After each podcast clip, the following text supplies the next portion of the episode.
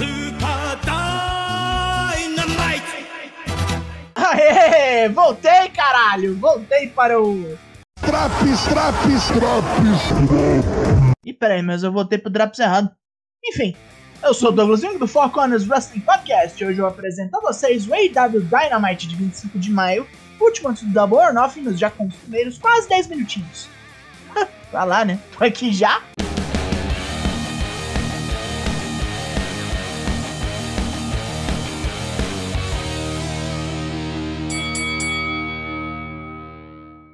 Já vamos começar na jaula com MJF de juiz.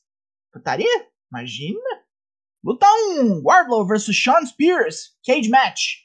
Como Wardlow ainda está algemado, Spears desce o cacete e MJF também aproveita para tirar sua calcinha. Essa zona continua mesmo depois que Wardlow se solta e uma cadeirada acerta MJF brincando. Aí é festa. Wardlow larga quatro powerbombs no homem do Moicano torto e isso acabou.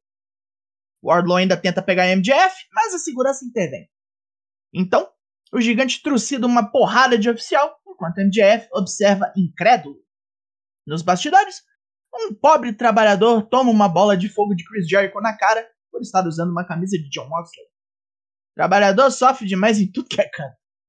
Hangman Adam Page e CM Punk se confrontam no ringue. Com Punk preocupado com o cowboy, acho que tá levando pro lado pessoal. Page realmente entrou numas, pois diz que Punk não entende mais o que é ser campeão. Não entende mais os direitos do trabalho locais. Page completa que não vai só defender seu título no domingo, vai defender a AEW inteira de Punk. Punk não curte a falta de respeito e proclama mais uma vez que Page vai apertar sua mão domingo. E vai fazer isso agora também. A resposta é um socão violento. Jade Cargill reclama por ter que enfrentar Ana Jay de novo pelo título TNT, mas como estão pagando, só mais uma biscate para tomar porrada. E agora com William Regal nos comentários nós temos Luta 2, Ed Kingston e John Moxley contra Private Party.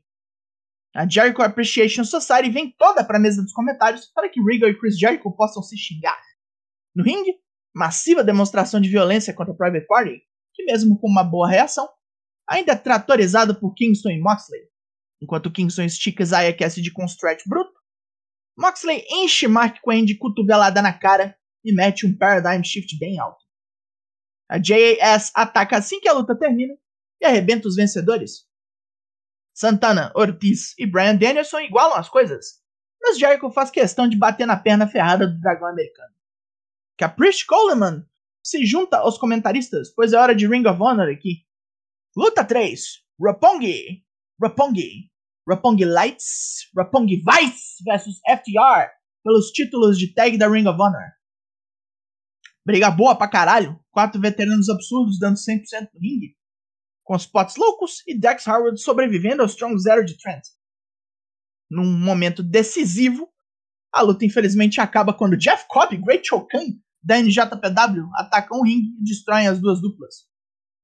Dax é atravessado numa mesa com um powerbomb de Cobb e Okan usa um Claw Slam para jogar Trent em outra, fazendo pose com os títulos da Ring of Honor logo após. E caralho, vem aí!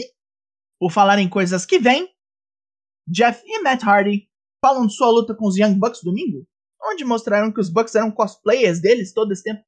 A carreira dos dois pode estar perto do fim, mas ainda tem muito tempo para mostrar ao mundo que os Hardy são o melhor tag team que já existiu. E não são duas pedrinhas no caminho que vão mudar isso aí. De volta ao ringue. Luta 4. Ricky Starks vs Jungle Boy vs Shane Swerve Strickland Triple Threat.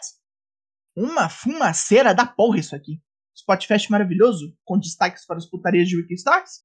E Swerve escapando impede uma Poison Hana de Jungle Boy. Em momento crucial, Starks consegue encaixar o Rochambeau em Swerve, mas é pego por Jungle Boy na submissão Snare Trap. Starks briga para sair, obrigando Jungle Boy a arrastá-lo para o meio do ringue e continuar a submissão. Mas Swerve impede a vitória do menino do mato um chutão na cara, ficando livre para esmagar Starks com Swerve Stomp e vencer.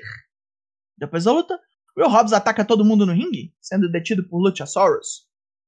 Keith Lee chega, bate nos dois e se joga num Suicide Dive contra eles. Invejoso da galera, né? Todo mundo dando uns pulos, ele quis também. Scorpio Sky e Dan Lambert chamam Sammy Guevara e Tai de trouxas, pois a destruição do cinturão TNT não significa porra nenhuma. Lambert conhece um monte de gente que faz cinturão, encomendou um bonitão pra Sky, que ele vai ganhar sexta-feira lá no Rampage. É mais cretinice pra eu cobrir. Thunder Rosa vem de cara limpa para cortar uma promo contra Serena Deeb, a quem ela um dia já chamou de inspiração, mas está decepcionada por ver a professora virar uma reclamona de merda. Domingo é dia da pintura de guerra e La Mera Mera vai ensinar uma lição de humildade daquelas para Serena.